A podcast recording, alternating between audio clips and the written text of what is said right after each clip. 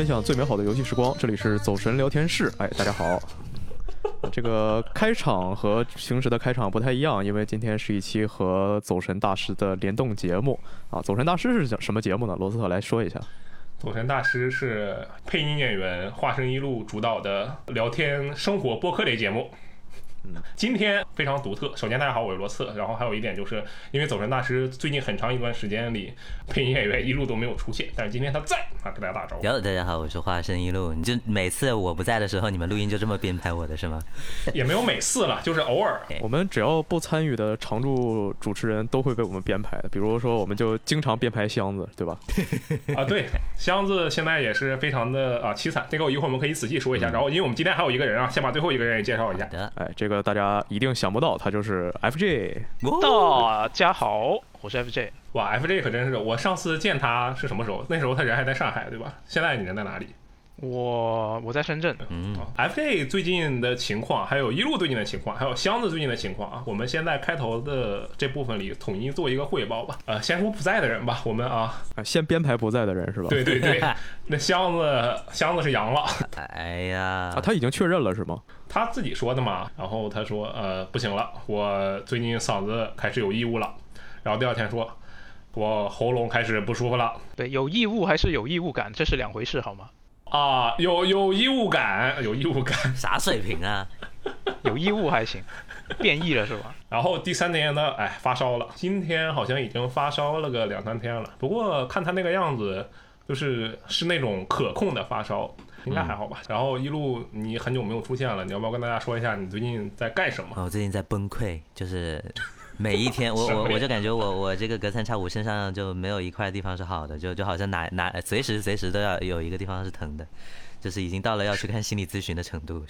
是是痛风的并发？没有，其实这个痛风它在今这个月月初的时候就早就已经降回安全水平了。现在现在痛风是我最不需要担心的一个病，但是别的病就就就那个就比如说胃胃就是经常莫名其妙的不舒服，然后去医院的时候医生说。保险起见，给我做几个彩超，然后彩超看完了之后没啥问题，然后又去做了呼气实验，看我有没有幽罗幽门螺杆菌，然后去做完了之后说只超出来了一年年，我就不给你开药了哈，你那个保险起见，最后我们再看一下你胃镜的结果，然后我就本来是这个月月中我就要去做胃镜了，然后我去了，然后失败了，好像说是我反应特别大，然后医生不敢给我做了，然后我就只能重新预约一个无痛的胃镜，然后我刚一回来。也不是刚一回来吧，反正那段时间就是已经放开了。然后我现在一直在想，那个无痛的胃镜去了之后，是不是难免一场染阳？就是，然后就是睡眠方面也有问题，就是就是每天晚上就是只要灯一关，然后就有一种我操这里也痛那里也痛睡不着了这样的一个感觉。然后就是睡眠特别好的时间就寥寥无几。就比如说前天我睡得挺好的，也没有哪里疼。昨天晚上睡一就是一入睡我就啊。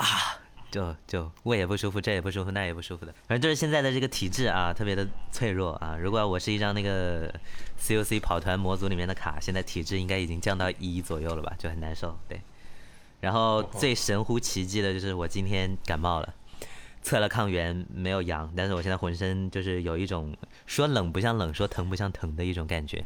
锻炼身体嘛，锻炼身体进行了一个绳的跳，然后我的腰它开始疼了，就。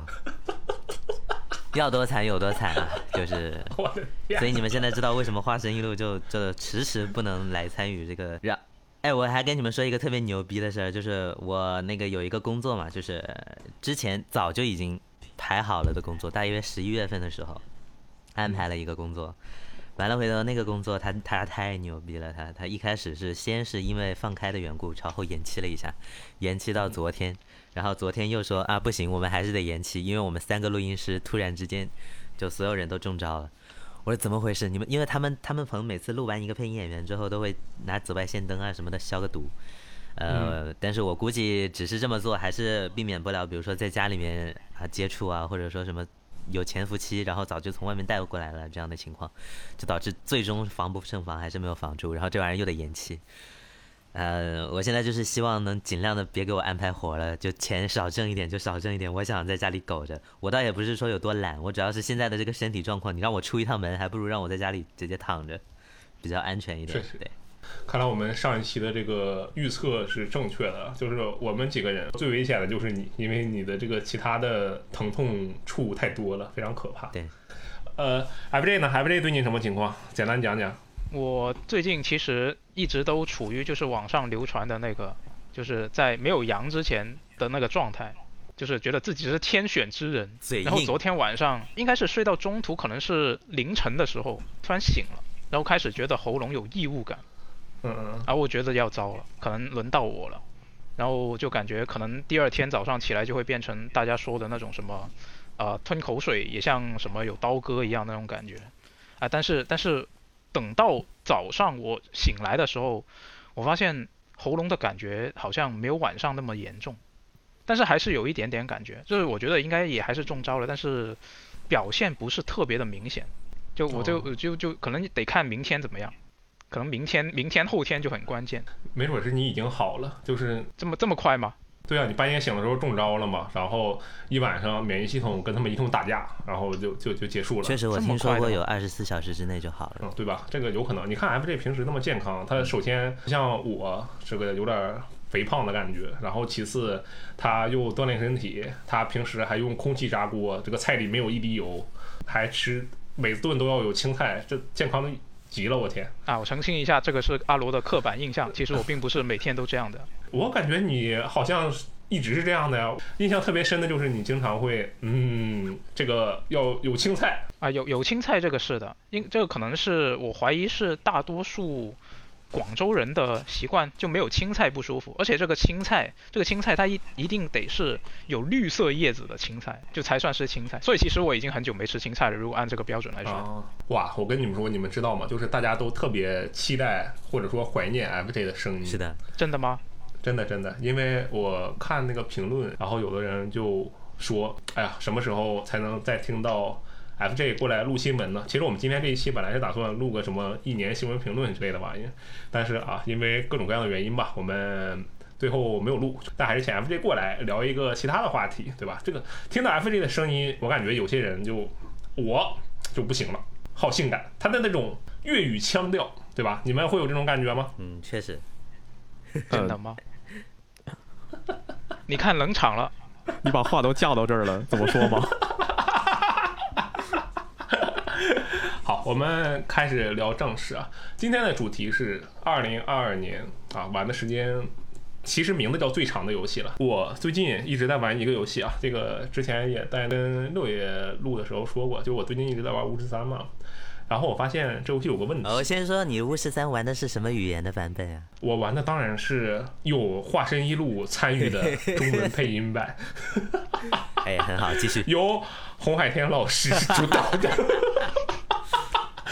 化身一路参与的啊，是吧？就把我们所有认识的配音演员的名字全说一遍啊，一群人参与的配的非常棒的这个中文配音版本啊。既然话都说到这儿了，我就多说一句，就是有某个游戏，某个特定的游戏，甚至因为它强制捆绑的中文配音，我实在受不了了，我我甚至没有玩了，我就放在那儿了。我等它什么时候不强制绑定了，我再接着玩。就在这样的一个背景条件下，我巫师三玩到现在，我已经非常仔细的舔到了群岛了。我一直开的中文配音，牛啊！怎么样？这。这就是啊，我觉得这个游戏特别厉害的地方。他让你把问号都清了吗？我没有把问号都清，但是就是我路过那个地方的时候，比如说我去做哪个任务的时候，然后我路过那个刚好有个问号，我就给它清掉。好，然后我的目标是全清啊，但是我觉得不可能了。嗯。然后说回正事啊，要聊这个今年玩的最多的游戏嘛。我今年玩的最多的游戏可能，呃，不会是巫师三，但它应该绝对是其中之一。然后我今天。其实本来想跟大家仔细聊一聊什么，哎，你看这巫师三啊，次世代体验版怎么怎么样，哇哇哇说一堆。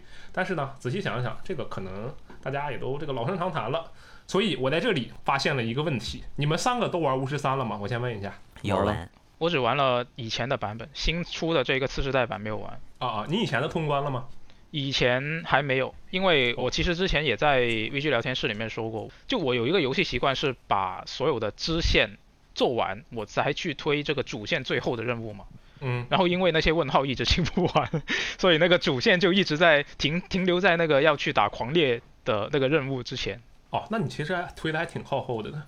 那这里我就提出一个问题啊，就他妈的一个问题，我相信很多或者说所有玩过巫师三的玩家都会有这个问题，但是我从来没有见过任何一个人或者说任何一个说法对于这个问题的完美解答。就是巫师三杰洛特是有一个随地点火的这个能力的，对吧？砰儿嗯点个墙纸，然后就打个蜡烛啊，开个灯啊什么的。我就他妈的想知道这个功能到底有什么用？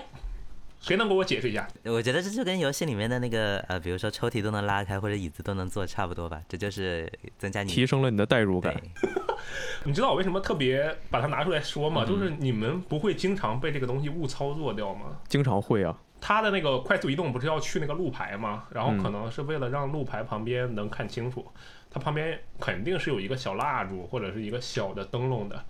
我每次开那个路牌，十次里面有九次都会先在那点个火，然后才能正常的开始开路牌。就我一定会摁错一次。哦，你这么一说，我想起来了，是是有这回事。你要说路牌的话，那我可能一百次里只有一次，就因为玩了这么久，我真的就只有一次是在路牌那儿不小心点火了。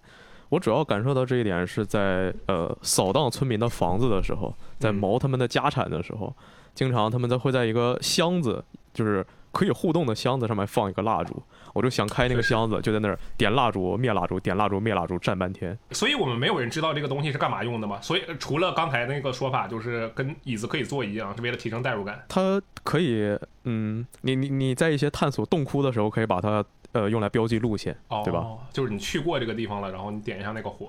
其实我觉得就还是提升代入感的一方面吧，嗯就展现它这个法印在除了打架之外的其他用处。渗透到了生活的方方面面。对，就比如说，你看像那个开一个门的时候，然后这个门、一个破烂的木门，你在其他游戏里就是说会呃提示你可以把它炸开，你可以把它撞开啊，但是因为你是个猎魔人，所以你就用阿尔德法印把它打开，把它震碎。嗯然后所以说，你作为一个猎魔人，你点蜡烛的时候，你肯定不会像那些平民百姓啊、那些土老帽一样去划一根火柴或者怎么样，你肯定是一个响指，他马上就点着了。你肯定是掏出一个打火机，他马上就点着了。哎，那照这么说，这几个能力实际上都是为了让他在战斗之外都有一个算是用途的地方，所以才会有一个这样的设计吧？可能。嗯，我觉得应该是的。我觉得它唯一可能是就是失策的地方就在于路牌旁边应不应该放这玩意儿。对，主要你们不会这么操作嘛？就是往路牌那边跑，然后快跑到了，我就开始摁叉或者是摁 A，然后就就开始无操作了呀，因为它点火那个也是叉 A 嘛，对吧？反正我觉得它就是在一些可以有东西互动的地方，它放了这些。哎，假设啊，假设能选的话，就是可以不要所有的蜡烛啊、灯笼啊这些东西，你们会想把它给去掉吗？那果断把它去掉。确实，我或者说就是这种容易误操作的地方，就不要让那个东西可以互动了吧。对，但全部去掉，我觉得可能不太好。对，但是但是有这样一个问题啊，就是他为了引导你说这个东西能用，就必须得让它渗渗透到好多个角落，让你发现哦，OK 可以这样子，这样你才能在该用上它的时候想起哦，我还可以用这个东西。那所以我，我觉得更好的办法是直接换不要不要换这种能跟他互动的蜡烛，可以换成个别的什么东西，比如说提灯之类的。哎，按按这个说法的话，其实我觉得他没做到。就就你们刚刚提起这个话题的时候，我不是说我没想没想起来这回事吗？因为完全不记得有这个东西。，对，完全不记得了。就呃你后来一说才想起来，但一开始就完全不记得。我觉得他可能就没有做到一个，就可能就像阿罗他本身最初说的这个疑问，就是他这个东西究竟有什么用？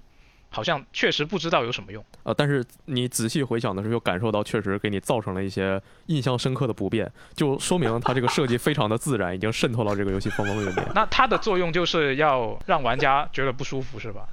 它的作用就是你在玩的过程中，你会感受到，哎，有这么个设计，好像还挺有特色的。然后之后你又不会对它产生极大的不适，你看你都已经把它忘记了。原来如此。可是罗斯特没有忘记啊。那罗斯特最因为最近在玩嘛，嗯我觉得这个东西如果说可以选的话，最好还是把它就直接换一个键位。你看，就是毕竟它相当于是用法印做了这么一个效果，那你就直接用到法印释放键吧，你把它放到右扳机去啊。然后你在打架的时候，旁边放了个蜡烛，你 不，你你进入打架的时候，他那个互动逻辑和探索的时候不是一套了呀嗯确，实它动作是不一样的嘛那。确实，就你看你在探索的时候，你用那个呃右扳机键，然后是触发阿尔德开门，嗯还有那个马匹惊慌的时候给他冷静下来，嗯用那个亚克西把他冷静下来。那你为什么点蜡烛不也弄一个右扳机确？实行吧，这个就不要求他太多了。第二个疑问，这个其实我之前也跟你们私下讨论过，就是这个游戏它有一个任务失败的分类，我觉得这个肯定是没有任何问题的，因为游戏嘛，任务嘛可能会失败，嗯，但是我觉得这个失败的某些条件让我无法接受。就是这样的，这个在特别早期的地方，你们肯定都经历过，在威伦要去诺维格瑞的路上，然后要一个通行证，嗯。然后要这个通行证的话，你跟那个人说说，呃，我没有通行证，然后他说你去旁边搞去吧，然后就有个商人嘛，一百块钱卖你，然后你跟他杀价，他给你杀成五十，然后你再去跟他做个任务啊，干嘛的，他能再便宜一点是吧？这个后面我其实就没有再往下做，是是更便宜一点对吧？对他，你把他那任务做完之后，他再给你打折，变成二十五。真抠。重点就是他不是说你去帮我的堂兄在战场那边呢，帮我们做个事儿，然后我就再给你打折。我说好啊，然后我就去了。就是这个任务是这样的，那个堂兄是个包工头一样的人，然后他带着几个小弟儿，然后在战场上拾荒，就是在那找东西。然后他跟杰洛特说说，哎，我们在这拾荒，你呢保护我们一下，有很多食尸鬼冲出来，你把他们全弄死，保护好我的人。我呢这波赚到的钱咱俩分。我说那可以啊，开始干。然后我发现啊，这个人对他的手下特别的不好，我当时就心生一计，我就让食尸鬼把那个老大给拍死了，但是楼手下的人都活着。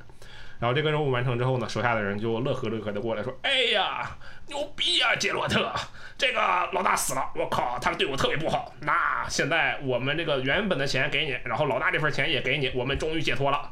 他这个小弟儿抽了多少烟呢？来我们公司上班了。然后这个任务就完成了嘛？我觉得我这个很好啊，就是一个邪恶的包工头被我借助这个食尸鬼的手干掉了。那同样的，我还拿到了钱，我还拿到了更多的钱，然后其他人还解放了。然后我觉得，哎，这个是个好结局。然后我就回去找那个派任务的商人，然后我跟他说：“我说，哎，你堂兄的任务我已经完成了。”他说：“是吗？”然后我说：“哎，但是你堂兄死了，朋友。”然后这个商人就变脸了，说：“我靠，你妈的，给我滚，不给你。”然后我任务就失败了。就我其实会很纳闷儿，那为什么他会把我这个地方判定成任务失败？我不觉得我失败了呀，我成功的气到了一个非常欧也尼格朗台的商人，然后我还弄死了一个对待自己的员工非常不好的老大。我觉得这简直是不只是 win win 了，这是 win win win win win win win win forever 的这种局面啊！他竟然算我任务失败。这个这个原因很简单，为什么你任务失败呢？因为这个任务的呃，他不管是他的名字，他的描述，就是说嗯从商人处获得通行证，你没获得，你失败了，很好理解，对吧？哎，那这里就有个问题啊，但是我其实获得了通行证啊，只不过没有从他这里获得。对，那但是就是因为巫师这个游戏很多任务是相互独立的嘛，嗯你其他你在主线做血腥男爵那边，你可以拿到一个通行证，对吧？对呃，然后是商人这个你获得执行通行证，它是一个支线。你在嗯桥头找守卫说话，在一个受魔委托里还能呃是第三个能获得通行证的地方，有个这是。这是三个任务，他们三个是相互独立的。你在这个地方失失败了，你也可以从其他地方获得。呃，但是这这三个东西，它最终的目的并不是让你获得通行证，它最终的每一个单独的任务都是从固定的人手里获得对应的通行证。所以说，你确实就是这个任务失败，但其他任务你可以接着做。机油是吗？如果是光从你刚刚的这个描述来看，我觉得很合理啊。啊就是那个任务的要求，不就是你从商人手里获得通行证吗？那你最后没从他手里获得通行证，那不就失败了吗？然后那个商人的要求是让你保护他的堂兄嘛，那你没有保护好他，那不就失败了吗？我觉得这里有问题。这个他可没有说让我保护他的堂兄，他只是说让我帮他的堂兄完成一个任务。我可没有承诺说啊，他不能他能活着，对吧？那他那个堂兄当时是怎么说的？他的要求是什么？你保护好我手下这些拾荒的人，他好像也没有说让他保护他自己，他说的是你保护好我们，好像说了。好吧，对不起。转述上出了问题。那所以一路也觉得这个任务失败没问题，对啊？，拿别的游戏来举个例子的话，就相当于老滚里面，呃，如果要是老滚里面有有这样一个任务的链条是要求你跑一系列的那个内容才算把这个大任务给完成的话，那么它中间一般会给你细分成好几个小目标，其中一定不乏一个拿括号框起来的可选，对吧？比如说，呃，一路的任务是，呃，今天过来录走神大师啊，括号可选，录的过程中不要咳嗽。那我嗯咳嗽了，我肯定是这个可选任务失败了。但是由于巫师是像九十九说的那样，是各自独立出来的几个任务，就相当于是把本来可能会整合在一起的任务给拆分成了几个其他的任务。也就是说，你现在只是相当于某一个可选项失败了。这这个在其他的游戏当中一般都会表现为，就是说让你拿一样东西，然后他给你三个目标点，你自己任选其一去做嘛，对吧？嗯你也不能说又另外两个那个没做或者另外两个置之不理就就不能允许那两个被判定为失败，对吧？哎，挺麻烦的，因为它后面就多了一个分类，原本是什么主线、支线、受魔委委托和寻宝任务，原本就这么几个嘛，然后给你完成。结果这个任务完事之后，它下面就多了一个已失败。就你看着不爽是吧？我看的是真的不爽我，不行了。但是主要是巫师可能就是想给你营造出这种就是那个呃事事不能完全都顺着心意来的这种有点无奈的这种氛围。可能吧，行吧。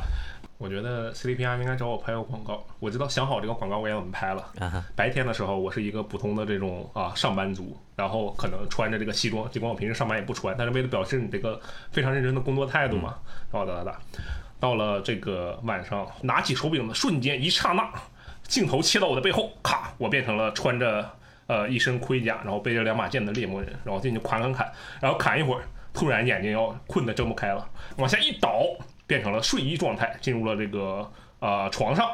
展现了我是如何在不同的世界之中来回切换的。哎，你考不考虑去画分镜本？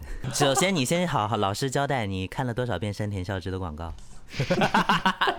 对，就你说的这个不就是 PS 时代索尼最爱拍的广告吗？对哦，是吗？你什么时候带着九十九到到 KTV 里面，然后拿着个话筒对着他唱伊玛达伊玛达？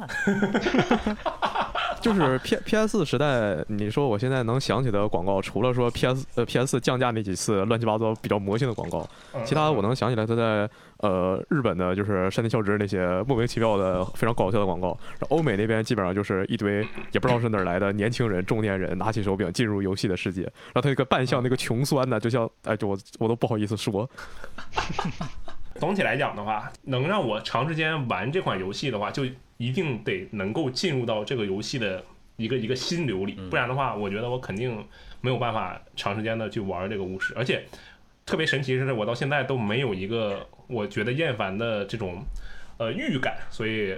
我猜想，如果因为今年的那个 PlayStation 年度报告已经出了嘛，因为我是在 PS 五上玩的，然后明年有报告的话，巫师有希望成为我这个排名前五的游戏里，应该会是其中之一。哦，你还有信心可以延续到明年？因为今年打不完了，应该就是你看啊，今天是我们录制的，今天是圣诞节二十四号。以我的速度的话，我这种龟速舔图的速度，我虽然现在已经到群岛了，但是我两个 DLC 我也要重新打。然后我是玩的比较仔细，四处乱逛，还四处乱看，还跟人打牌，我觉得肯定会玩到明年的，哦，嗯，对吧？来，那换个人来讲讲，下一个朋友来讲一讲今年最近玩的比较多的游戏，好吧？我我首先在讲之前，我先要交代一个背景，嗯，就是啊，今年因为发生的事情太多了，所以我今年对于今年的记忆有点模糊。就像像前段时间就你你想不起什么游戏是今年玩的是吧？对啊、说啊，动视暴雪被嗯微软收购、啊，竟然是今年的事情吗？啊，因为是今年一月份嘛，就就很多很多这样的瞬间，就想起一个事情的时候啊，老头环是今年的游戏吗？啊，这个因为是 TGA 他获奖了嘛，所以这个强化了我的记忆，这个我还是记得的。啊，战神居然是今年的游戏吗？那这个就太过分了，战神那么新是吧？就就类似这样的一些例子还挺多的。我每年我每年都是这样的，我每年都想不起什么游戏是这一年的。是反反正今年就特别明显这个这个情况，所以我现在就阿罗跟我说要录这个节目的时候，我就想了一会儿，一下子也没想出多少是今年玩的，然后自己玩的时间特别长的，嗯好像能想起来的就是最近一两个月以内玩的那些游戏吧。首先第一个就是呃吸血鬼幸存者，哦，你就是菲尔斯宾塞。啊，可能是吧。但反正这个游戏真的是非常的上头嘛，所以其实也玩了挺长的时间。我以为自己玩了挺长的时间，但是我去一看统计，就是 Xbox 嗯上面是可以看到它的游玩的时间统计嘛。嗯我发现其实也没有很多，多长？只有十小时，是吧？听起来很小吧，很很少吧？这个游戏真的我自己感觉玩了很久，但实际上这个实实实际时间让我很吃惊。你们有玩这个游戏吗？我我完了，就这个游戏是这样的，它就类似于呃一个血腥大陆的变种。血腥大陆你还要自己去控制打怪嘛，然后这个你也不用控制开枪啊、开火什么的，就上下左右移动，然后别的什么都不用管，四处捡东西就行了。然后吸血鬼幸存者应该是带了一波这个类型的游戏的火热，我最近看的也太多了。前段时间什么黎明前的多少分钟来着？黎明前的二十分钟好像是，嗯啊这那的，反正就一大堆，就是类似这样的游戏，还挺火的最近。这个这个游戏，我觉得它有一个很重要的地方，就是就很多时候其实是非常的顾虑，我今晚还有剩下多少时间我要去睡觉了。我有一个问题，那一般来讲，你每天晚上有多长时间啊？呃，这个取决于我玩游戏的时候有没有上头。如果上头的话，这个时间可能就会很长，我就会没有办法在想要睡觉的时候睡觉，然后就会拖到晚。像我昨晚就是，嗯，我昨晚就是打到两点多才睡。契约伪幸存者吗？不是，是 FIFA，、哦这个这个我们后面再说。对对，如果你非要说非要说我玩的时间最长，今年玩的时间最长的游戏其实是 FIFA 嘛。哦哦哦，对，哎，但是你看啊，，FIFA 你就不用担心它是哪年发售的，它后面写着呢。啊它它每年都会有 FIFA，所以就不用担心是吧？啊，我想好奇进行一个提问，就比如说到了二零二三年，还会有人再回去玩什么非法二零、非法一九什么的吗？那肯定有啊。为什么呢？就因为有的人会觉得说，比如说某一代的 FIFA，他是他很喜欢，比如说有他呃当年那个就是球队阵容是一方面，然后另一方面就是一些机制。现在其实有很多人会觉得说，啊、新的 FIFA 没有以前的好玩，以前的怎么怎么样之类的，就有人会有这样的观点嘛。啊，那说回这个吸血鬼幸存者啊，我觉得它嗯这个游戏有一个很重要的点，就是它门槛很低嘛。对就是你进进入这个游戏的门槛非常的低。啊首先像刚刚阿罗说的，它没什么操作可言，你就是嗯操作它移动就完事了，然后它所有攻击都是自动的。嗯然后另一另一个很重要的点，就对我来说很重要，就是它不像是一些啊、比较重剧情的游戏，像巫师三这种，嗯它是一个比较重剧情的游戏。那我可能就会，我我自己的一个个人习惯就是，我玩这种游戏的话，我必须得在一个我确认自己有非常大段整块的时间的时候，我才会去玩，我才会去打开这些游戏。比如说周末，啊，那如果是工作日，那不可能的。就比如说每天只玩两个小时，那我是不愿意去玩这种游戏的。那吸血鬼幸存者这个就很容易，而且它是呃半小时一局嘛，最长。嗯，那所以也是能够可以说是随时能够进去，然后随时放下的一个类型。然后另外一方面，它很吸引我的就是它里面有很多不种不同的那些啊、装备的搭配嘛。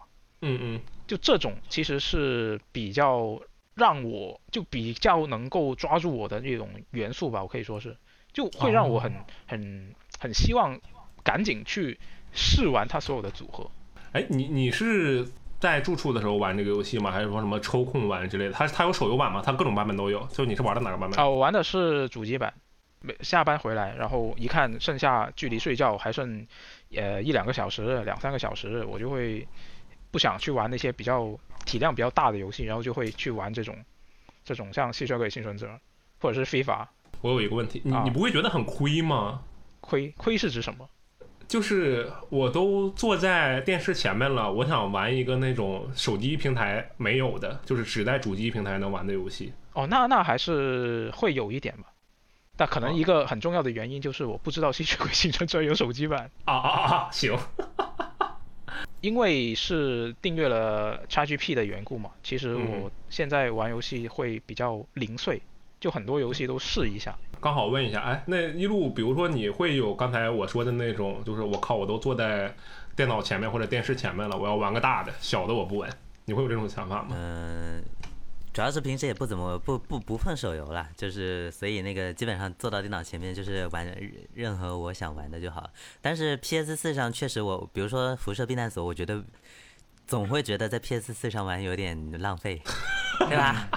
对，但是如果是在 PC 上玩这种体量的游戏，就会觉得，诶，啊，好像还挺赚的啊。比如说放到后台挂一下，然后自己该干嘛干嘛。哎，那个九九呢？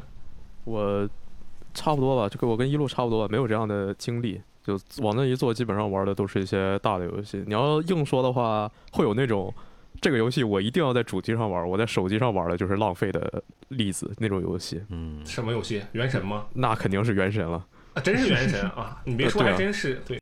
呃，像我刚刚也说了嘛，其实我今年玩的时间最长的，可能我最近几年都是吧，我怀疑。就其实一年里面玩的时间最长的游戏，可能就是 FIFA。每年都是当代的 FIFA 吗？还是？呃，其之前是一直是它，就是因为它在 EA Play 里面嘛，它通常是发售大大概新作啊、准备要发售了，它就会进 EA Play，然后它嗯进 EA Play 就意味着它进 XGP，然后我就嗯可以直接玩了。通常我是在那个时间点开始玩的，但是今年不一样，今年嗯这个 FIFA 二三我是首发买的。这，为什么呢？啊，很神秘是吧？这个就是当时国庆的时候，它在九月三十号发售，我印象中是。然后国庆我是回家嘛，然后回家就想着没什么东西做，呃，没没什么事情做，然后我也把那个拆呃 Xbox 带回家了，然后我就想着在家的时候玩嘛，然后所所以当时我就买了这一代。让我首发买有一个很重要的原因是，它这一代的这个呃生涯模式其实比之前是有了很大改进的。因为我是一个哦比较奇怪的人，就是通常玩 FIFA 的人，他都是玩那个 FUT 嘛，嗯然后不然他可能就会玩一些啊、呃比如说跟朋友一起对战啊，或者说是玩那个大师联赛啊，就基本上大多数玩 FIFA 的人，他都是玩那种就是操控全队来嗯进行比赛的，就大多数玩家是这样的。但是我不一样，就我玩不来那种模式，我只能玩那种就是只操控一个球员的球员生涯模式。哦，所以每每基本基本上每一年我都是只玩这个模式。然后它这个模式这一代 FIFA 二三这一代呢，它有一个很大的改进，就是呃，它在之前那一座之前那一座它是加入了一个技能树，就它整了一些整了一点啊、可以说是 RPG 元素吧，我觉得也可以这么说吧。就是你那个球员，你通过比赛训练，然后你获得经验之后，它会升级。你升级之后会有技能点，然后你这些技能技能点，你就可以点到你的不同，比如说射门啊、盘带啊这之类的东西上面。那二三这一代在二二这一代加入了这个技能树的基础上，它又改进了，它还加入了一个个性系统。它这个个性系统就是你在球场内外做不同的事情的时候，它会有一些不同的得分。比如说你自己带球突破，然后去射门了，那你就是独行侠。嗯啊，如果你拿到球了，你你不是自己突破，你是分给队友呢啊，你很大公无私，那你就是这个团队核心啊之类的这样的一个东西。它有三个不同的个性，然后你自己哦玩的这个风格，它就会获得不同的一些呃得分嘛，然后你就会有不同的个性，然后它不同个性的情况下，它会有一些能力的加成嘛。就它这个东西，它在官方最初游戏还没发售，在介绍的时候。这个东西描述看起来是很吸引的，对我来说。哦，那看来你很满意啊。是这样的，就是我感觉能让你首发买的游戏，这得是什么水平的游戏才能做到这一点啊？我觉得很难。确实，就嗯反正当时他啊、呃宣传的时候说介绍这个东西，我是觉得哇好吸引啊，我好想玩了，马上就想玩到。那其实他嗯在宣传的时候，当时是那个 FIFA 二二已经进了 XGP 嘛，我当时在玩那个。然后当时是一个什么情况呢？就是他有了这个技能树，其实他二二已经有技能树了，但是他这个技能树呢，它上限就是二十五级。然后你通常正常玩的话，可能在第一赛季或者是第二赛季，你就能够把这个等级给升满了。这这意味着什么？就是比如说你开一个新的角色的档，然后呢，你假如说你把他的年龄设置在年纪最小的一个年龄，你就十八岁，就你十八岁作为一个非常年轻的球员，然后你去啊、比赛，然后打两个赛季，两打两个赛季之后，你就把这些技能全部点满了，你就变成了一个总评有八十多，甚至可以到九十分的一个超级巨星，这是不是很不合理？这个就算了，他二十五级之后，他这个角色是不会有任何的能力的成长了，之后就，因为他不会再获得技能点了，然后他能力成长只能通过这个技能点。那他没有了，他就停止生长了，他就已经是一直是这个状态，那后面就很没劲嘛，是不是？哦，那 FIFA 二三它就是把这个最大的，就可能是对我来说最大的一个痛点给改掉了，他把这个上限提升到四十级，而且你是获取经验没以前那么快了。那等你到四十级满级的时候，你岂不是又会觉得没劲了？哎，没错，这个又是一个重点。那刚刚我刚刚不是提到有这个个性系统吗？它这个个性系统又可以让你继续去增加这些属性点，就可以让你有一个比较长的时间内，它是一直有成长的这么一个状态。我要是一个游戏开发商，我就咔咔砍玩家的收益，那是不是也能做到同样的事情？就像 NBA 二 K 做的那样？可能是的，但就看你就最后出来这个效果，就是给人一个感觉是你是加了东西还是砍了东西嘛，是吧？FIFA 二三这个就是让我觉得它是加了东西，而不是砍了东西。会不会是因为单局很短，所以你能一直玩下去？我觉得这个应该不是关键原因吧。哦。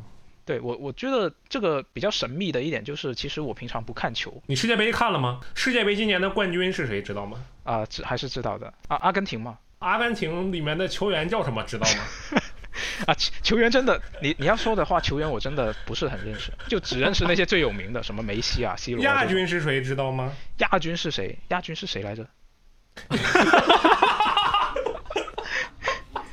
哦，我真的我真的忘了。对，真真的我就是平常不怎么看球。然后球员我也不认识多少，但是我就很喜欢玩足球游戏。我自己平常也不踢球，是不是很神秘？那罗斯特也不滑板，但是他很喜欢滑板游戏。谁说我不滑？呃，我还真，但我滑雪。那那不是一回事儿，好吧？差不多，一个破板儿，一个在陆地上，一个在雪地上，对吧？极限巅峰和托尼霍克能是一个游戏吗？呃，差不多，一个是在场馆里，一个是在山上。想必 GTA 五和黑手党三也是差不多的游戏吧？啊，确实差不多，都开放世界嘛，你看对吧？还有《刺客信条》嘛，都一样，差不多。开玩笑，开玩笑。对，FJ，你觉得你明年，比如说你明年玩的时间最长的游戏，会大概率是《非法二十四》吗？哎，不对，明年不叫这名字了吧？没错，肯定明明年没有这个了，明年没有非法了。啊，对，但是呢，就是比如说是这个这个系列的下一座会是吗？呃，那不一定，就看他这个生涯模式怎么改了。就万一下一下一座他直接砍了，也也不是不可能。原来如此。毕竟这个东西也不是他的一个基本盘嘛，他也不靠这个赚钱啊。这个其实也是我比较佩服非法这个系列的一点，就是他这个生涯模式明明就不是他最重要的一个东西，甚至甚至在那些玩家社区都没几个人聊这个东西的，他连挣人气可能都不太行，但是他还每年会有一点改进。那这个我觉得很难得，是吧？明年就把这个东西拆成 DLC 卖。它拆成 DLC 的话，不会有人买。但是我我刚刚这么说下来，你们是不是觉得我对这个 FIFA 二三这个生涯模式非常的满意？难道不是吗？你对它不满意啊？非常不满意啊？那你还玩？这个这个也是可能跟吸血鬼幸存者是的情况是类似的，它让我很上头。它基本的一个状态我是喜欢的，但是它有很多我不不满意的地方。就这个游戏我玩能够玩那么长时间。呃，FIFA 二三我到现在它是呃十九月三十号九月底发售嘛，就相当于十月份发售到现在我应该是玩了百来个小时吧。然后这个游戏其实我玩了这么多个小时，到现在我还没有把第一赛季打完，是因为我几乎每一盘我都要疯狂的重试，就我有有个强迫症，就是希望在球场上有一个。比较完美的一个表现，嗯，就我会想着，我在现实已经如此的失败，为什么我在虚拟世界里不能成功一点？然后我就会非常以非常高的要求去啊要求自己，只有赢了才会开下一局，否则就不停的从事这一局。赢赢着是一个非常基本的东西，还有一些更高的要求，我我进球要多，然后还得有一点助攻。然后呢，这个球员评分，他赛后有一个球员评分嘛，就根据你这个赛赛场上的表现，他会有一个评分。然后根据这个评分，我会要求自己至少得有九分啊，满分是十分。这个涉及到一个是他这个球员，我刚刚说他不是要比赛然后获取经验嘛，他你赛后评分不同的分数，他获取的经验是不一样的，就分越高，他的经验越多，所以这是一个因素。然后另外一个因素就是 AI 的防守。它是调的非常的稀烂，就是他那些球员会非常注重他们的站位，而不去追那个球，就很神秘。就是对方传个球过来，在他面前滚过，他说不行，我要坚守我这个位置，然后他就不去追那个球，然后那个球就被人就传到呃别这个对方球员脚下了嘛，就很神秘。他有很多这样的问题，然后像刚刚那个评分系统也是一个，它有一些更更细的东西，就是它里面。我不确定它是不是这一代引入的，但是这一代影响特别大，就是有一个叫做入球转化率的东西，嗯，就是你射门，你要是射不进的话，它是要扣你分的，就大概是这个意思。没有把握住机会啊，对，类似吧。那我刚刚也说我要求自己要进球多嘛，那我进球要多的话，那我是不是得多射门？是不是？确实。那我多射门的话，那我失误的几率其实也高。那就是所以这个综合起来就会有很多失误出现，然后然后你就重开。对，失失误一多我就重开。像呃真正的足球比赛啊，一一场打个九十分钟是这个基本时间嘛。我可能有时候表现就是状态不好的时候，比比真实的足球花了一场的时间还要长，去打一盘。你这个属于强迫症范围。我突然想起九十九之前说过，他非常不喜欢细胞分裂黑名单啊？为什么？因为那个分类的事情，是不是跟这个性质类似啊？呃，你可以说有一些方面是类似的吧。其其实我最我不喜欢黑名单一个非常最浅显的理由，是因为我不喜欢它的剧情风格。嗯，OK OK，对，觉得他那个什么幽灵猎豹还有个什么东西，那简直就突击是吗？还是什么？简直就是在扯淡。就是那个风格是吧？对对对。就我我我就觉得这个东西，就是你你强逼着我在我一定要把一个一个风格打到极致，然后，呃，才能说这一关我好像玩清楚了一些东西。然后我要把三个风格全都达到极致，我才有资格去玩下一关。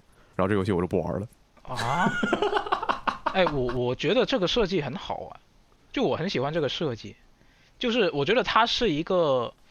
让我有一个就是玩这个游戏的一个自我检验的一个途径，就我会觉得说，我呃玩玩细胞分裂的时候，我会觉得说，如果我能够有一个途径让我去了解我自己在打这个关卡的时候，我的表现，我觉得会挺好的。我觉得就这个东西给我的感觉就是，即使比如说我把猎豹打到了呃打到了满，然后但是剩下两个就肯定会很低嘛，这个不可避免的。然后他就就仿佛这个结果就在跟我说，哎，虽然你猎豹满了，但是其实，在那个幽灵啊，在那个突击啊，你就是个废物。我就觉得这个游戏对我非常的不友好。它是一个倾向啊，它不是三项分数啊。这，但是我我就会我就会有这种感觉嘛。哦，原来如此。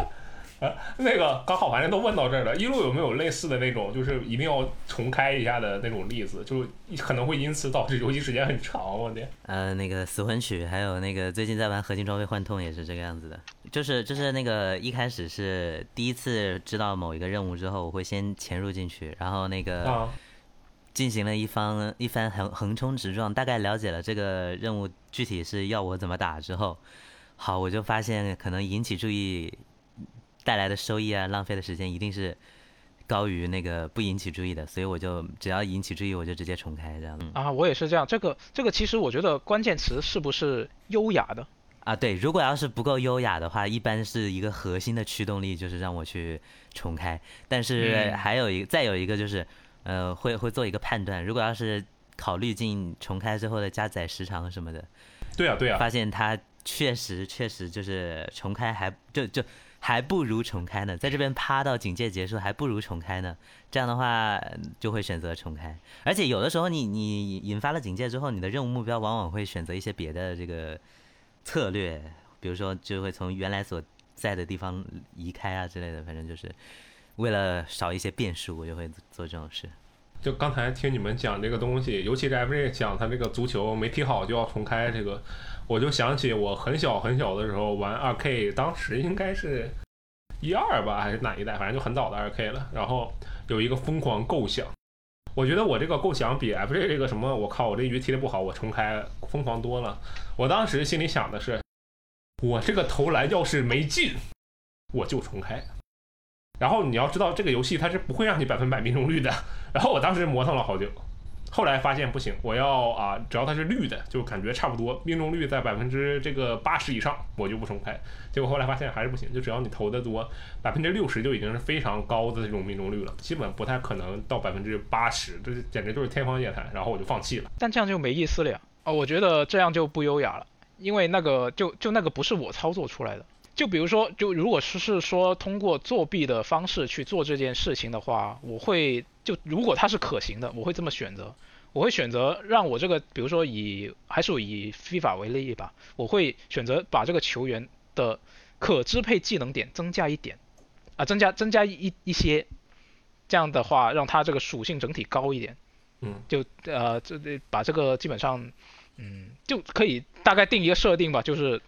比如说他是一个什么亚洲天才的这个足球神童，就这种感觉，就会比起说我直接锁这个命中率要稍微好一点。梅西媳妇没见过 啊，下一位吧就。啊，我最近玩的最多的一个游戏是看了九十九给我分享的那个那个 PS 四年报才发现的。我玩的，我今年玩的最多的居然是一个叫做《机动战士高达战场行动二》的游戏哦，钢之魂燃起了啊！有没有听说过这个？是是单机的那个吗？啊，是多人联机的，它是一个基本免费游戏。这是一个很早的游戏，这是一个 PS 四时代的游戏。这这这恨不得是一个 PS 三、PS 四交接年代的游戏啊！对啊，那么早？是的。OK，为什么是这个游戏？我去，它它真的很有毒。就是我第一次接触这个游戏有一七年，大概是在一七年、一八年的时候。然后那个时候真的就是闲着无聊，然后就去找基本免费游戏玩嘛。嗯，然后那个一开始看到这个游戏的时候，我心想，估计又是那种，就是因为以前也经常遇到一些激战方面的游戏，基本上那种手感呀，还有机体的厚重感都 不是。对对对对，是九十九说的啊，不是我说的。然后，那对我说的稀烂。哎，对，然后那个，但是这个游戏却不一样，这个游戏它是在努力的往那种真实系的那种操作手感上给你整。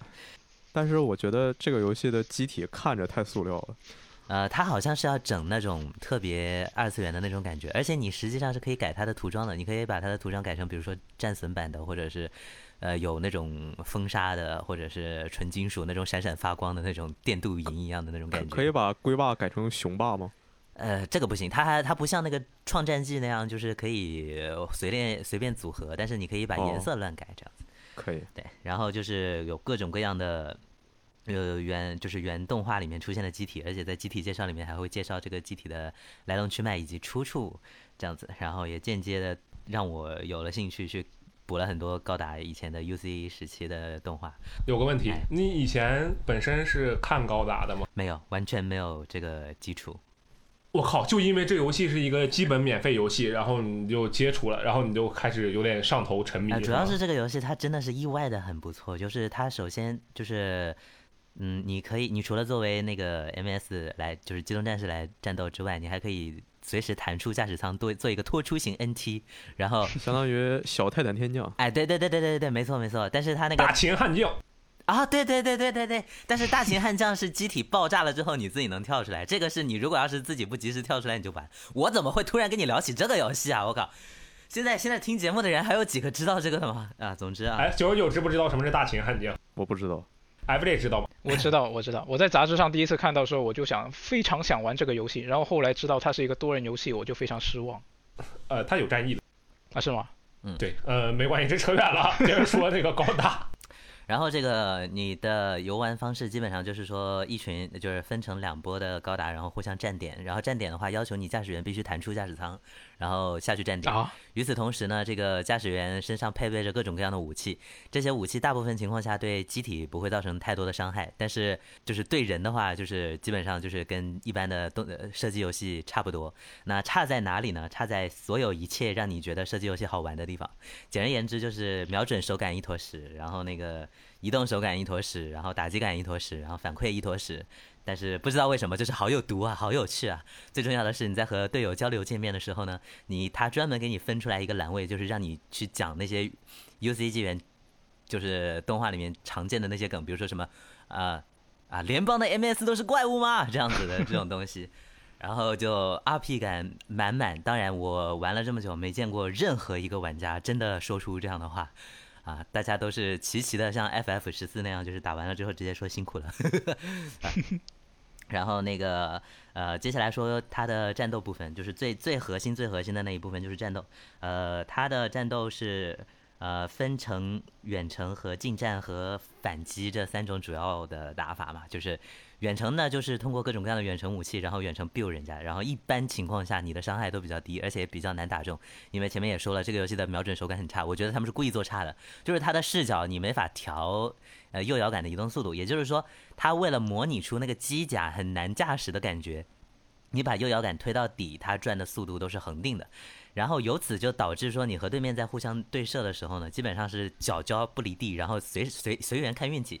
打出来的弹又是那种那个那个那个光束，米诺夫斯粒呃米米诺夫斯基粒子的那个那个光束，然后打上去，对那个 beam，那个 beam 它是有一个弹道的，而且那个弹道比你想象中要慢很多，所以你得看对方接的好不好。但往往接的好的呢是鄙人，然后就很难受。然后这个，那么接下来我们就只能诉诸于近战了。那好，近战牛逼了，近战你有很多种不同的武器，根据你不同的机体，它上面加装的配件，你可以打出一段的近战伤，啊，近战甚至可以打出三段啊，或者也有可能有四段的这种伤害吧。当然，前提是你每一次这个近战的时候，你你要像鬼泣二那样，你的左摇杆必须得朝着不同的方向推，否则的话你是打不出连招的。啊，不知道为什么很弱智。然后那个，呃，在这个你近战的过程当中。一般情绝大部分情况下，你绝对可以造成比远程武器更高的伤害，但随之而来的问题是，由于出手前摇比较慢，而且出手比较容易被判断出来。于是呢，这个游戏有了一个绝妙的按键，叫做三角，就是说你可以对着敌人冲过去。如果在敌人打你的这个前摇之下，你撞上了敌人的话，你就可以打出一个帅气的防反动画，把对方直接按在地上。然后接下来你可以选择用各种各样的方式来追击。然后呢？当然，这个时候有人要问了，那我这个游戏我就全程一直用防反不就好了吗？我就等着对面对我出手，然后我防反，对不对？好了，接下来我们要说这个游戏更牛逼的一个特性，叫做网络延迟。也就是说，基本上你看到这个人他朝你挥剑的时候，你已经洗他了。当然，如果要是在网络好的时候呢，它还有一个其其其他的一个问题，就是机体，它的机体已经如此的厚重了。啊，说的好听点，厚重了。那倒地的时候一定非常的难办，对不对？那么我一旦我们倒地，很难不被人家一套连招连死，对不对？那这时候怎么办呢？游戏想出了一个非常牛逼的办法。啊，这个办法如果要是真的直接放到动画正史里面的话，我觉得很多角色甚至都不会便当。就是倒地的机体有一个保护，你怎么砍他都没有用，你最多砍他一下就完事了。然后一一直到这个机体站起来、站立起来，然后甚至站立起来之后，还有一小段时间的无敌时间，你才可以继续对它造成伤害。于是，这个游戏就就导致了这个游戏它出现了一个不太适合长久或者说作为竞技类游戏去玩的一个让人有点乏味的点，就在于你看刚才的那些机制，导致你最好是跟队友一起群殴某人，或者站在远处 biu biu。然后站在远处 biu biu 还有风险被敌人先 biu biu，所以啊就导致这个游戏的策略性其实不是那么的强。然后大部分情况下我都是作为一个拖出型 NT，就是我带着我的强袭型吉姆，我好喜欢吉姆的机设，然后带着我的强袭型吉姆，拿着一个超长的一个长杆武器，然后对着我看中的敌人进行一套连招。如果我落在上风的话，就把他干掉。然后这个时候我血条也差不多没了，他的队友一定会把我干掉，我就会在他在自己被干掉之前拖出，然后。在他们脚底下窜过去，然后去占他们的点，然后以这样的方式来给我的队友争取时间。然后这个站点呢，它也很有趣。我是说到这里的时候，猛然之间发现了这其中的一个策略性，就是你占了这个点之后，你就可以从这个地方重重生。哎，没错，就像战地那样，好多游戏都是这样的吧？反正就是，对，反正我我也不知道我为什么突然之间就夸起来了，可能真的是这个游戏它。我对他预期太低了，就像是刚看到一只猫猫学会怎么用马桶一样，你们懂吗？然后这个往往在这个时候，你能给你的队友带来极大的注意。然后接下来更牛逼的地方来了，就是这个游戏它有一个设定叫做基地总基地啊，马扎贝斯啊，呃母基地。然后这个母基地呢，一般是在战场的两边，基本上就是跟那个最初的出生点差不多。但是破坏这个母基地。不会影响这个玩家的角色在那里重生，但是破坏这个母基地会直接让你获得对方 MS 机体价值总量的那些分数。你每干掉一一台 MS 的话，就是一台机甲它有自己的价位嘛，cost。然后如果你干掉了它，那你就会得到它这个相当于它这这台机体价格的这个分数。也就是说，你开越好的机体，你被干掉之后，对方得的分就越多。然后驾驶员死了，还会再给你额外的二十五分。那么。怎么样才能一口气达成一个消灭对方所有人都消灭了一遍的成果呢？就是你拖出型 NT，然后你跑，你悄摸呵的跑到了人家的那个、那个、那个、那个基地的母母基地里面，然后钻进去，然后进行一个定时炸弹的放，然后你就只要守在原地，像像那个 CS 一样，你就守点就可以了。对。啊，这是一个，这是一个为了证明我为什么玩了这么久，我需要 Q 到好多奇奇怪怪的游戏的这样的一个游戏啊。总之就是你们相信，相信大家在听我描述的过程当中，也会发现我对这个事实真的非常的震惊。我以为我今年玩的最多的，要么是 Apex，要么是合金装备来着，啊，但是话说，今天你有玩这个游戏吗？今天没有呢，我已经好久没有玩了。今天你看，马上就是圣诞节了，啊是吧？那说到圣诞节，啊 口袋里的？战争啊，是时候开一台扎古和找找找一台新型的高达打一架了，是吧？是呢，一一斧子砍掉对面监视器，然后被捅爆驾驶舱呢。对对对，这这牛逼的是这个游戏，你真的可以一斧子砍爆对面的监监视器，虽然头不会掉下来，但是对很牛逼，哦对。呃，就是砍砍掉监视器，人家就没法瞄准了。然后砍腿的话，就是腿部受伤的话，人家的移动速度就会变得很慢。这个游戏既然挺有年头的话，然后按照你刚才说的，那感觉玩的人是不是也不少啊？呃，意外的多，但是有的时候匹配真的要匹很久，你还是得看运气，不知道为什么。嗯，这个游戏玩的人多，有个很简单的道理，就是没得选。好的高达游戏太少了。是的，是的，我之前哎，前高达游戏不是有好多游戏吗？但是好你看高达游戏它，呃很多是那种战略游戏，然后这种实时打架的，本来你要你就嗯相当于砍一半儿吧，然后在这里面你再找好玩的，那基本就没有了。我不是一直在群里说嘛，我很想找一个呃第三人称的高达射击游戏，然后是啊、还是还是有单机内容的，那就没有嘛。正是这个啊啊啊，不对，要要单机内容。它现在更新了一个，它现在更新了一个，你可以执行一种单人任务，然后队友可能是 AI，然后也然后那个你你进去之后，你可以打 BOSS 战，你可以打一个超大型的一台机甲，哦。就，长得有点像那个，呃，我也不知道那个叫什么来着，应该叫 MA，就是它指的是，比如说 MS 指的是我们经常说的，对，Mobile Armor，对，然后这个东西很大嘛，然后你需要在限定时间内把它搞掉，那那把嗯它搞掉之后，里面会有个精神崩溃的大姐姐吗？意外的不会有呢，我也很期待出现这样的效果，对。然后甚至还说你可以扮演一些那个原原作动画里面出现的机体，然后进行一系列的这个这个这个名场面的还原，但我感觉也没有多还原啦。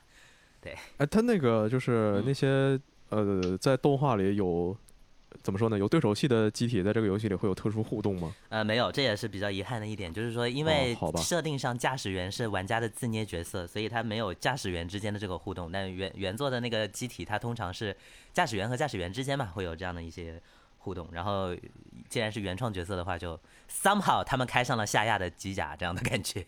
这个东西是不是被被基站垄断了？基站，不也也不不一定，就是看他做不做。就是这个，像刚刚说到这一点，让我想起了以前我玩的那个《敢达 Online》嘛，是一个 PC 端的啊、多人射击的，也是一个高达游戏，第三人称的。然后它是一个五十对五十的这么一个大规模的一个玩法。一年然后战争，对，其实它是五十一个玩家对五十一个玩家，但那多出来的一个是什么？他是他是指挥官，啊，他是在他看他就负责看着那个地图，然后再指挥啊谁谁谁去哪里打什么的，然后再在一些哪里放一个补给什么的，就是负责那么一个啊。这个扯远了，我我想说的是，它这个游戏就其实解决了刚刚说的那个问题，它里面有一些呃电脑控制的一些精英机体，然后呢就是动画里面的角色他亲自出来驾驶的，然后有语音。就比如说他在他在某一个关卡上面啊、是还原他原作的某某一集，比如说他有这么一个关卡，然后他就会有当时的那些角色出来，然后在对战相遇的时候，他们就会说出那些名台词。哦，这我觉得这个这个它沉浸感是很很强的。嗯就虽然这个游戏当时就被大家叫做杂兵 online 嘛，就是因为大家扮演的是这个杂兵嘛，就相当于是，但是他这个演出我就觉得呃。我自己个人挺满意的，虽然它这个游戏到后期就是因为它毕竟是一个免费游戏，它也要靠就是呃靠这个抽卡，然后大家去买这些啊、抽这些机体嘛，它是一个盈利的一个付费点嘛，那所以其实到后期它也只能是不断的出那些厉害的机体，就各种那些啊、不是量产型的那些机体，它都已经变成量产了。嗯，就这个会对这个沉浸感就造成一个比较大的打击。但总的来说，它这个游戏本身的玩法我是挺喜欢的。我发现所有这样的游戏最后都会免不了的进入到一种类似通货膨胀的状态。嗯，像我这种比较喜欢吉姆的，就你进进一场对战能能看见个吉姆就很很难。那那那你你看不到吉姆是？我觉得是因为吉姆的人气本身不高吧？哎，但是我觉得吉姆有一些机型的设计真的很很帅气啊，比如说强袭型看起来就是那种军绿色的，然后带有有点像蒙面的感觉。呃，自带的那个就是轻轻装型，还有就是最开始的那种最常见的那个造型，确实有点丑。那个他的那个前前面的那个墨镜脸，像像个俄罗斯方块一样。就 嗯，确实。嗯哦，我进进行另外一个提问，你说你因为这个游戏回去看了那些 UC 动画，嗯，那你其他的动画有看吗？没有，啊，可以 哎。那最近的水水星魔女有看吗？呃，没有，啊，啊我看了，我看了，啊，怎么样？我我觉得它就是一个以高达围绕高达这个 IP 来做的一个流星花园。跟你说过多少次了，不要开吉姆，这个东西吵到我的眼睛了。就是他，他现在我虽然只只看了头几集啊，我就觉得几乎他每一个重要的角色，我都能用这一个呃《流星花园》里面的角色给对应上，就哪个是道明寺，然后哪个是花泽类你这么了解《流星花园》吗？啊，看看过一点，看过一点。当你说说这就是一个高达 IP 的《流星花园》的时候，我以为你只是想说啊，这就是个言情剧，我以为你是这个意思，没想到你是能够一一对应上这么具体，是谁，确实有点厉害。啊能能对上个百分之七十到八十吧。哦，那不少了，那挺厉害的。九九，你那那你就接我今年玩的时间最长的游戏，毫不意外是《顶尖传奇：刺激战场》，就是 Apex 英雄。牛。然后这个游戏呢，就和去年一样，去年我玩的时间最长的游戏也是《顶尖传奇：刺激战场》，就是 Apex 英雄。这两年我玩的时间应该都是四百多个小时。哎，我突然有个问题啊，那个 Apex 这个游戏有没有真正的官方中文名？就叫《顶尖传奇》吗？它它没有中文名它，它的中文名就是 A Apex 英雄，呃，Apex 传奇。就是 Apex 它是不翻译的，是吧？对对，那我现在考考你们，你们知不知道 DOTA 的中文名叫什么？呃，叫刀塔两个字儿吗？呃，你要这么说吧，好像也确实，但它其实是有一个全名的。是什么呢我猜一下，我猜一下啊，你猜一下，战场荣耀。啊都哪不是？它本身是一个缩写吗？我我只知道它的一个正确的写法是 dot A。对对对对对，它的全称理论上来讲应该叫做遗迹守卫，守卫遗迹原来如此，D O T A，它是一个有有全名的。那所以它的官方中文名是什么呢？呃，DOTA。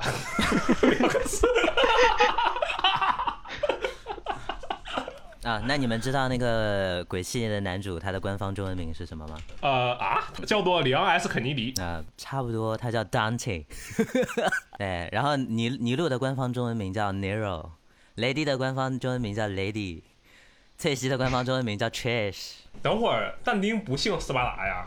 斯巴达到现在没说到底是姓还是名，但您唯一用过的一个姓叫 Redgrave。哦哦，就是他的那个事务所那个名字是吧？啊，OK，行，这我们就扯得巨远了。对对对然后就就就结束。Apex 这个游戏呢，我我不好评价，我不知道为什么玩了这么长时间，可能就是，呃，应该是有很长一段时间里，我是，比如说晚上我不想找出一个怎么说呢，就是晚上回到住处，说今天玩什么呢？不知道玩什么，那就打开打开 Apex 玩一会儿吧。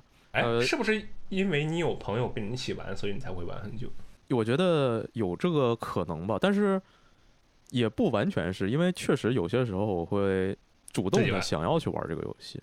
提问一路，嗯，呃，你的高达是你自己玩还是有人开黑呃，有人开黑，啊？就是那脑补一下，如果没有人开黑的话，你觉得它会是你玩的时间很长的游戏吗？呃，一般是自己先想玩，然后再邀请人开黑，然后对方正好也想玩这样子。啊、嗯呃，FJ FJ 的非凡应该就是他自己玩的，对啊分俩模式应该不能单机吧？我觉得单人。的。嗯嗯嗯嗯，行吧，那呃九九。我我不知道该如何形容它，反正我我觉得大大家应该多多少少有一个大致的概念吧，反正就是一个多人大逃杀游戏嘛。应该说今年以来吧，反正我一直玩的并不是特别的开心，因为它新出的上一张新出的地图叫风暴点，我我巨烦这张地图，我觉得这这地图设计的特别烂。首先说这个地图它嗯是有史以来最当时当时最大的一张地图，呃，这个地图是一个南边低北边高的地形，南边它有很多的这个呃怎么说呢？不是南南边有很多的更宽阔的适合打架的建筑物，嗯然后北边就是有很多的山区，这就导致了一个问题，一个是这个地图整体上就是南南呃南低北高，它每个每个区域之间为了呃分隔开小战区，它又搞了很多的高山，这山在本来就很高的山，再是一个整体上台的地形，就导致这游戏里是有一个角色的技能是带着所有人起飞重新跳伞的，但是啊对这个人他的呃，他是他往上飞的这个高度是有限的，所以说这经常呃，可以说这图里可能都有一半儿多的山，他是飞不过去的，就他高度开大飞起来都没有那个山高，就等于说这个角色基本上就废了。呃，我就觉得这个设计非常的愚蠢吧。然后，他我刚才说南边有适合打架区域，北边的有更多的山，更多的就不适合打架的地方，这就导致说南边很多会跳很多人，北边几乎不落人。呃，这时候很多人就会觉得说，那如果我跳在北边，我就可以安心的搜物资，安心的发育，然后去南方跟人打架嘛？其实并不是的，因为你在北边搜完物资，可能正好遇上南边撞上来一队人，然后南边那队人呢，他已经是把自己甲都已经打成红色了，所有枪都是满配了，但你还是一个白甲蓝甲的小傻子，就直接被他一梭子撞死。同样是在这个地图刚刚更新的赛季，重生，呃，他这么长时间玩下来，就觉得他一个非常基础的特性吧。就是他修不明白 bug，那出了一张新地图，有很多复杂的新地形，甚至还加入了一些新机制，就会带来更多的 bug。当时这个游戏就真的是 bug 多到莫名其妙。说那种什么地图你可以走进去，什么卡个模型什么的，这都是小事儿。你会在走着走着莫名其妙走到一个什么地方，你就坠入虚空就死了，或者说你也没坠入虚空，你就走过去就死了，没有任何提示。当时我还会干一个事儿，就是。呃，有个初始角色就恶灵嘛，他可以拉一个传送门，双向的传送门。我会先拉一个门，就冲到敌在就在那个就是走过去就会死的那个地方，我拉一个传送门，走到敌人脸前，在那儿假装，哎呀，我打不中你，我好慌啊，哎呀，我被你打倒了，然后我再坐门回去。他们就很急，他们想追上来处决我，跟着进到那个门里，他们三个就也死了。我每次每次干这种事儿，我就觉得特别快乐。因为我特别讨厌这张地图，但是出了一个新地图，排位地图肯定就是好长好长时间都是它嘛，所以那两个赛季我几乎也就没打排位。到了最新的一个赛季，又出了一张新的地图，这个地图其实比上呃按重生说法比上一张地图还要大，但是比较好的一点是在每个区域之间有那个缆车，就你可以就是这边搜完之后坐上过山车直接一路冲到下一个点去，不管是就转点就变得非常的方便。但是这个也是一个好处，也是一个坏处吧。好处就是刚刚说很容易转点，坏处就是别人也很容易转点。可能就是你听见那边有枪，就是你你在这边遇上一队人跟他打起来，打了没有二十秒，就从东南西北各来了三支队，然后这整个地方就打成一团。啊，呃，这地图最中间有两个区域，一个叫南方大道，一个叫北方大道。这两个地方就是你只要在这开打，全图的人就会往这儿过一起来打你，就。这个小呃，这个这个南南北大道没有胜者，这唯一的胜者就是一听到枪响就从这儿往外跑的人。这话听起来像是某种散人。就是这个南北大道，我经常到那儿一就听在那有枪响，等我过去的时候看，就满地全都是尸体，那骨灰盒堆的跟那个菜鸟驿站一样。但你你说的这些感觉都是负面评价，但是但你还玩了很久，那为什么呢？对，因为如果说就其实中间我们还。呃，我们开黑的几个人还想要去尝试一些其他的游戏，堡垒之夜吗？呃，堡垒之夜我还真没考虑过，因为另外两个人不想玩。呃，其他的游戏就有各种各样的限制，比如说，呃，他可能不支持跨平台联机，因为我们是一个 PS 五，一个叉 box，呃，一个叉 S 叉，一个 PC。你们这个 简直就是广告中的平台跨平台最佳联机广告，我天！然后比如说其他有些游戏，它可能不支持三个人一起打，它可能只能两个人。然后它可能是五个人，还有一些游戏有一个人想玩，但另外两个人不想玩；有两个人想玩，但另外一个人不想玩，就会有各种各样的问题。所以说，最后我们尝试了各种各样，或者尝试去尝试各种各样的东西，绕了一圈还是回到了 Apex。你们这是没得选啊，所以就只能玩这玩意儿，有这种感觉。你知道有个游戏叫做啊《永劫无间》啊，《永劫无间》我们考虑过呀，就那三个人嘛，对吧？即对，即使是就是不想玩，而而且《永劫无间》有一个。特点是什么呢？它特别特别的像 Apex。对啊，它那 UI 你都不用学，我靠，整个逻辑也差不多。那你不是很好上手吗？三个人中有两个人呢是比较抵触这个游戏。行 啊，同时 PC 上那个人在玩这个游戏想激活它的时候发出现了一些问题。啊啊啊！反正也是没玩。我天，你们竟然不玩堡垒之夜？堡垒之夜可以三个人组队啊！堡垒之夜一到四个人都能组队。哎，另外两个人我说。要不要？我们要不要？就是因为周围好多人，就包括你，还有一些其他人都说你可以尝试一下堡垒之夜。然后我跟剩下两人提起了，他们都是一些非常不屑的样子啊！堡垒之夜谁玩啊？为什么呢？是因为它是卡通美美漫风格吗？呃，就是说，呃，他们的理由是不想盖房子。然后我说，那现在不是说更新了一个模式可以不盖房子吗？对呀，对呀。他说，那不盖房子，我玩什么堡垒之夜？我为什么不玩 A V P S？对吧？就你们就自己只想玩 iPad 就直说，那这找其他的理由简直就是离谱。哎，那我认真问你，你觉得明年还会是 Apex？呃，应该，我觉得很有可能是。你们去年是 Apex 吗？去年他们不知道，但反正我是。啊，而且去年是我 Apex 刚入坑，我甚至是从下半年才刚开始接触这个游戏，但是它是我就玩的最长的游戏。呃，我觉得就虽然说现在 Apex 它做的非常烂嘛，呃，首先是它英雄现在平衡方面已经出现了比较严重的问题，然后是一些经典的 bug 修不了，再是它的服务器最近非常爆炸，港服前段时间就直接就港服就崩了，它也一直不修。呃，而且现在的排位机制也非常愚蠢，搞得上分非常难受，非常累。基本上就是抓壮丁，就我们其实我们三个人都不是特别喜欢打排位的人，就随缘打一打。呃，比如说，呃，他在在那个匹配赛会有地图轮换嘛，几张图轮。那如果说这个轮到的图正好和排位一样，那我们就去打排位；如果说有不一样图，我们就打匹配。啊，在这样的我们基本上呃都是一个黄金的，就是黄黄金一这么个水，也不能说这么个水平的，但我们的。我我们的精力就就是只打只打到黄黄金一就不往上打了，因为就是 我们在尝试上到了白金之后，就发现我们开始每局都能匹配到四五个猎杀，啊，强度太高了是吧？嗯，就就没有什么道理吧？你说你猎杀正常匹配到的应该是大师，应该是钻石，就为什么我刚上了一个白金，刚摸了一下白金的门就开始每局都是猎杀，然后每局十几个大师，我我干什么呢？可以的。然后我在 PS 这边玩的时间第二长的游戏是《赛博朋克2077》。对，这次我没有通。在 PS 上它首发的时候，我是所有结局都打了通了的。这次其实是在它更新次世代版之后，其实是在它更了很长很长时间之后，我终于腾出一个时间，我说最近没有什么别的特别想玩的游戏，那我玩一下2077吧。你玩的二零七七是什么版本？什么语言的版本呢？中文配音版本。因为因为我需要，我想要在里面找到化身一路。啊，那你找到了吗？我找到了，找到了几个呀？呃，找到了一个。没事，接接着玩。呃，一共有几个呢？我自己也没数。我想起之前那个，呃，就是华晨宇路的同事那个青丝周周青丝，然后哎，我说你配的那个看门的是吧？就是那个丽兹酒吧那个看门的嘛。然后我就跟他聊这个事情，然后他说，呃。录了不知道有多少个，然后都不知道在哪里，就有有的没的，有的时候还得自己去现找。我觉得你们这个配音演员也挺辛苦的，自己录完之后还得自己去找那个固定的那些人。毕竟路边的 NPC 他不可能每一个都给你看形象嘛，对吧？其其实我我最开始他一路没说的时候，我并不知道那个角色是他，所以说就其他他没有说过的，我也我也不知道是谁。哦哦哦哦，原来如此。所以说，其实如果你直接玩的话，你可能不太分得出来，是吧？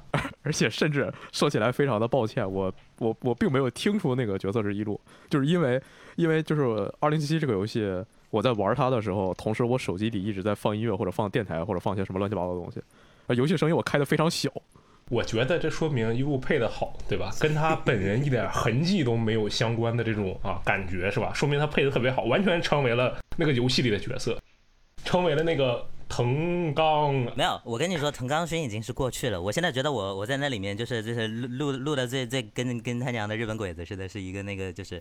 主线结尾你一定会遇到，就是？那个华子带你去开会啊，那好像就不一定会遇到，反正就是？华子带你去开会，然后开会的时候那上面在场其中一个高层发现自己被坑了，上来直接喊华子，荒坂华子啊，这个这个能把荒坂华子说的这么。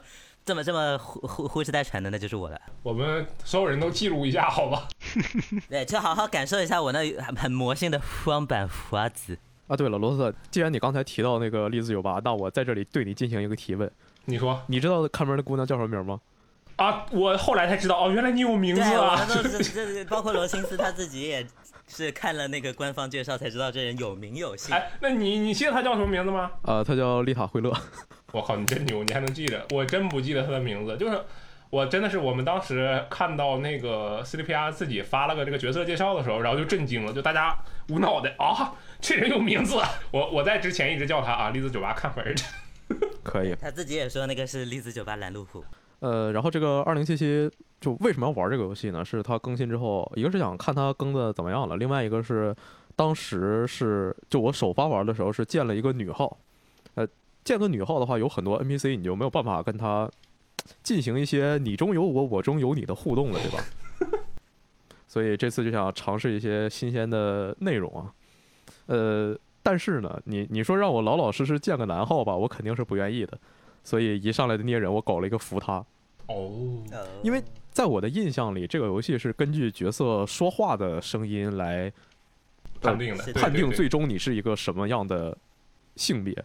嗯嗯所以说，那我搞一个男性的声音，但是是一个扶他的身形，我觉得应该没有问题啊，没有任何问题，对吧？啊啊，呃，进了游戏之后，我发现就最开始玩的还挺开心的，因为其实，在游戏早期你并不会遇到那种能发展亲密关系的 NPC，对吧？对，就当时玩的还很开心。呃，我不太确定这个次世代版 PS 五上帧数是多少，但是明确是呃，明显会觉得它这个比 PS 二玩的肯定更流畅，然后也更稳了一些。但你说它就真多稳吗？并没有，就该卡还卡。哦原来如此的，一些 PS 四上频繁遇到的，像什么光影，整个光影爆炸，就像吃了一个持续的闪光弹，呃这个问题呢依然存在。还有像就罗特，我给你看过我的录像嘛，就各种各样乱七八糟的 bug 依然存在。确实看过不少。嗯、但是这次重新玩了，我要玩的更仔细一些，因为 PS 四上当时玩的真的非常折磨，所以有很多我最后就是。呃，把 NPC 的支线剧情全推了，但那些地图上的小支线，我很多就根本就没去。那这次哦我是想把它全部都触发，全部都清掉，成功了吗？没成功。没成功。呃，原因是什么呢？第一个让我感到非常难受的点是，就是作为男性能推倒的这个 NPC 就是那叫什么来着？坏了，我已经忘记了。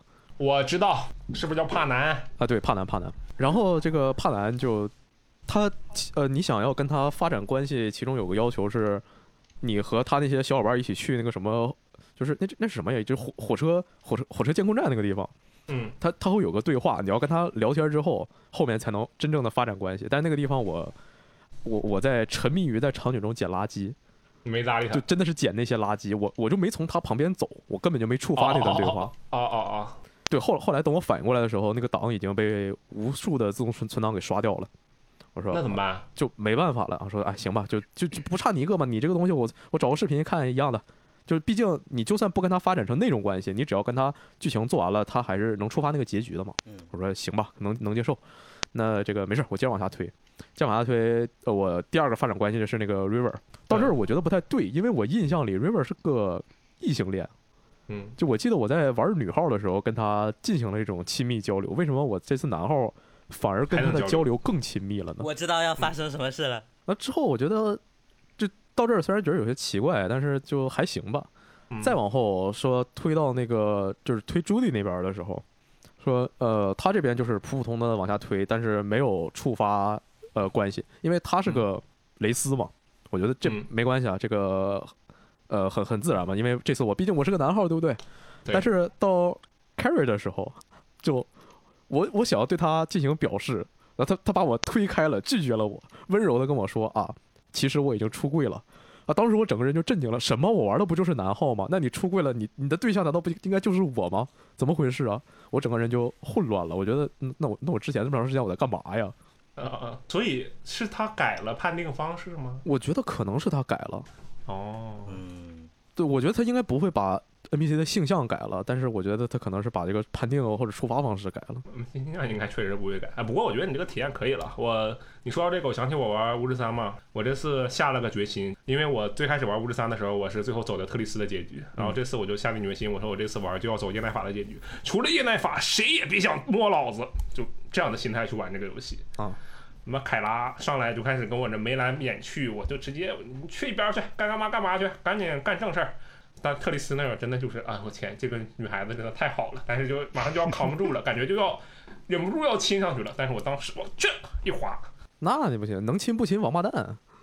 那我当场就没心。然后后面就什么说，哎呀，你刚才是不是在暗示我？嗯，没有，快走，我离开诺维格瑞，就保持了一个这样的玩法。我现在玩到这个史莱里杰群岛这，我就觉得，嗯，终于可以解放自己的天性了。啊，反正我是我坚定要走特里斯线的。之后，二零七七让我真正玩不下去的是，我在清地图上呃 NCPD 任务的时候，有一个任务明明把它给清过了，所有东西所有人干死了，所有东西捡过了，但是他在地图上不给我算那个任务已经完成。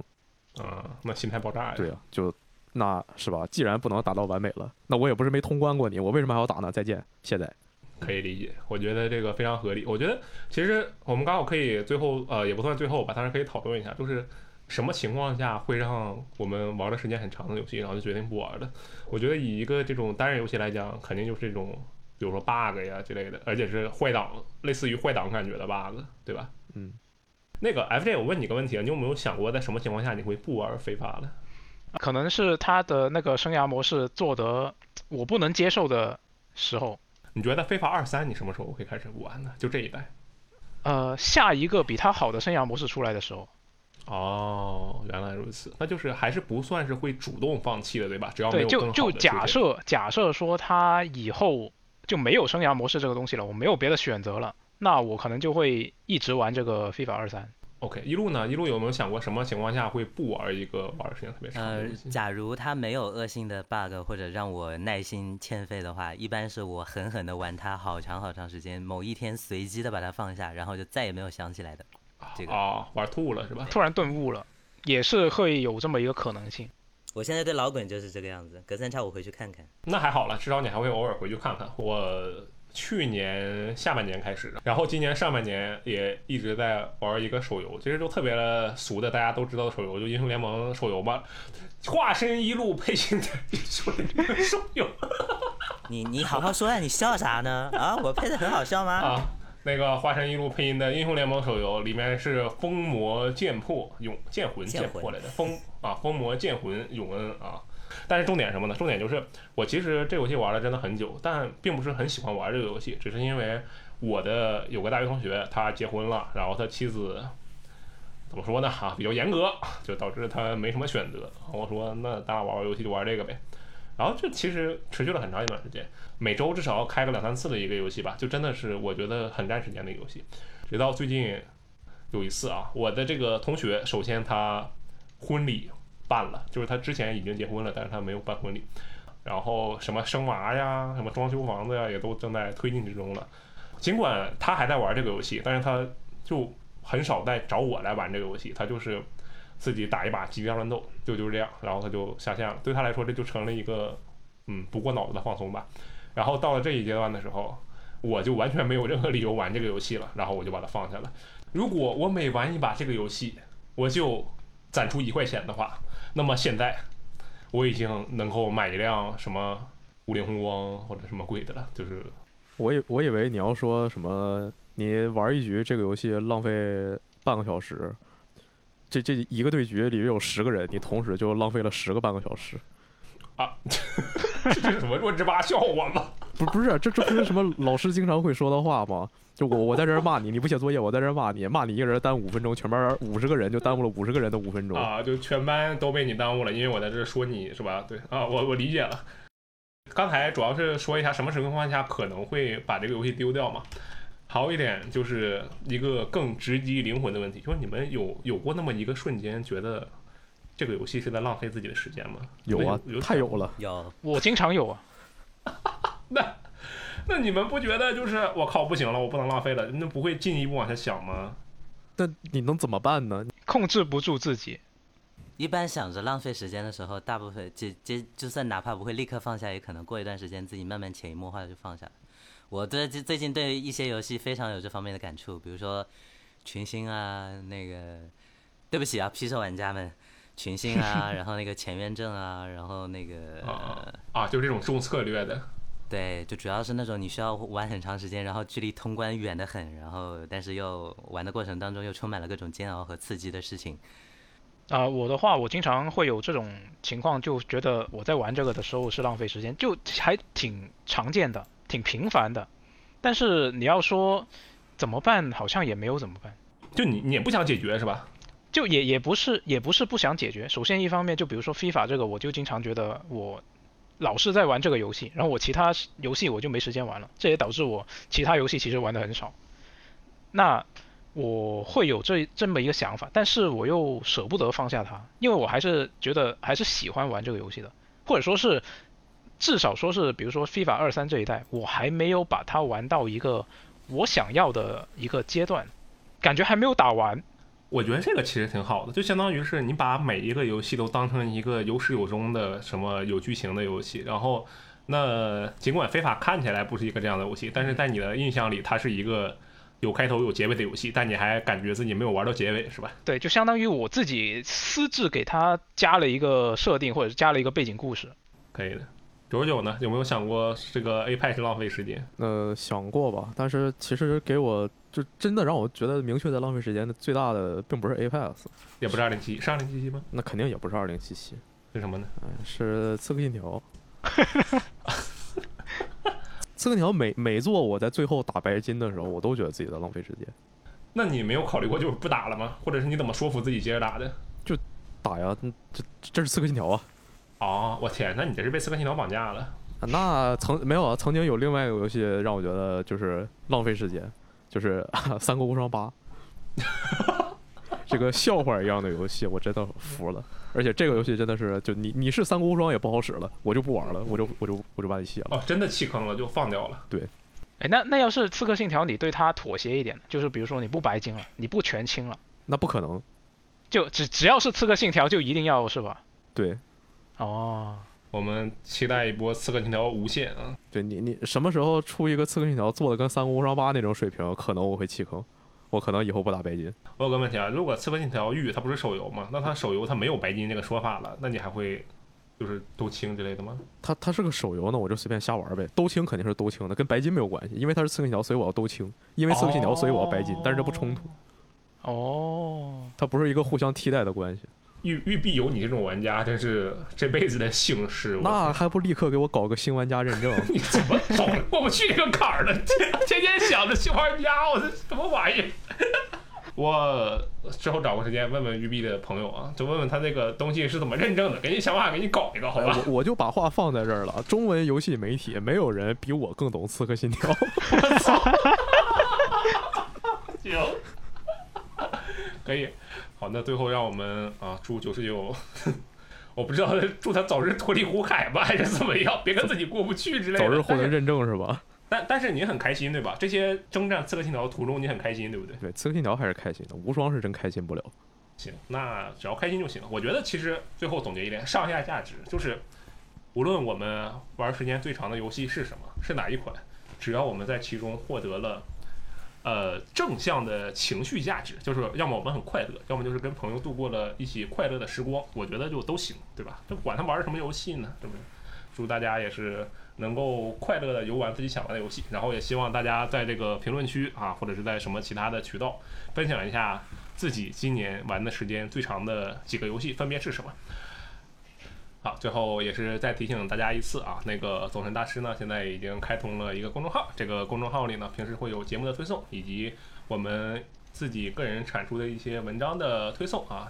大家在微信搜索“走神大师”四个字就可以搜到，在公众号里回复加群呢，还可以获得群二维码，然后加入我们的微信聊天群。好，那么以上就是本期的节目。如果你喜欢走神大师以及微信聊天室啊。好，我们下期节目再见，拜拜。拜拜。